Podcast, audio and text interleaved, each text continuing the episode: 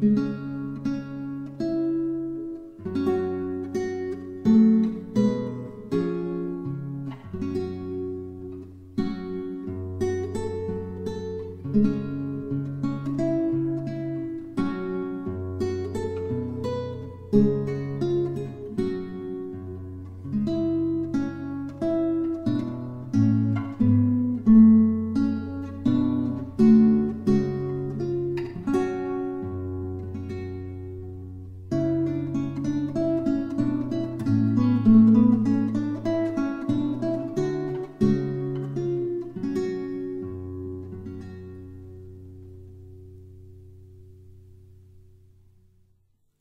Hast du dich selbst lieb, so hast du alle Menschen lieb wie dich selbst. Solange du einen einzigen Menschen weniger lieb hast als dich selbst, so hast du dich selbst nie wahrhaft lieb gewonnen. Immer ist die wichtigste Stunde die gegenwärtige. Immer ist der wichtigste Mensch, der dir gerade gegenübersteht.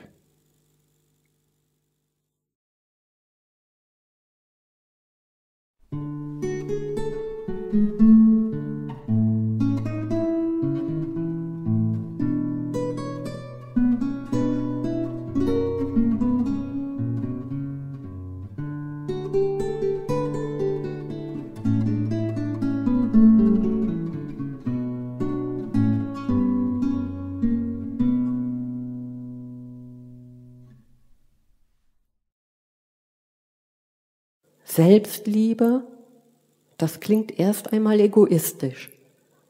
Welches Selbst von mir kann ich wirklich lieben? Und was heißt Liebe in diesem Zusammenhang überhaupt? Wenn ich mich selbst betrachte und erforsche, so stoße ich schnell auf eine Reihe von Teilselbsten, die mich ausmachen.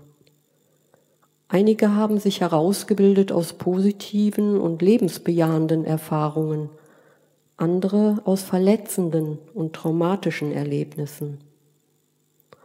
Und was erst bringe ich aus früheren Leben mit? Wie oft war ich Täter, wie oft Opfer? Wie viel Schuld habe ich auf mich geladen?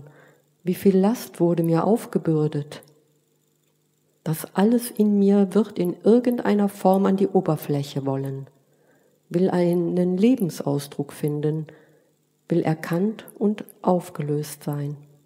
Und was ich in mir finde, finde ich auch in meinen Mitmenschen. Was ich in meinem Mitmenschen finde, finde ich auch in mir.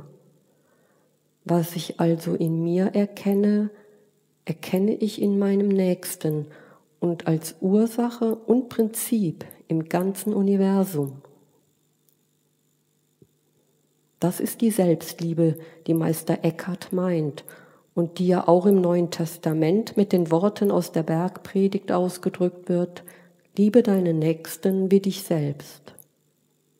Erst wenn ich in dieser Liebe stehe, stehe ich in der Wirklichkeit.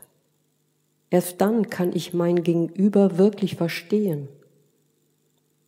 Ich erinnere mich, dass bei einem indigenen Volk in Amerika das Wort für lieben verstehen ist radikale Selbstliebe. Was für eine Aufgabe.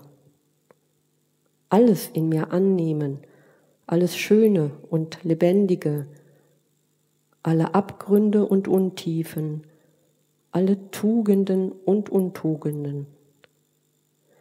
Denn allein das Vertrauen in die uneingeschränkte Liebe des göttlichen Kosmos kann all dies auflösen in eine Liebe für alle und alles.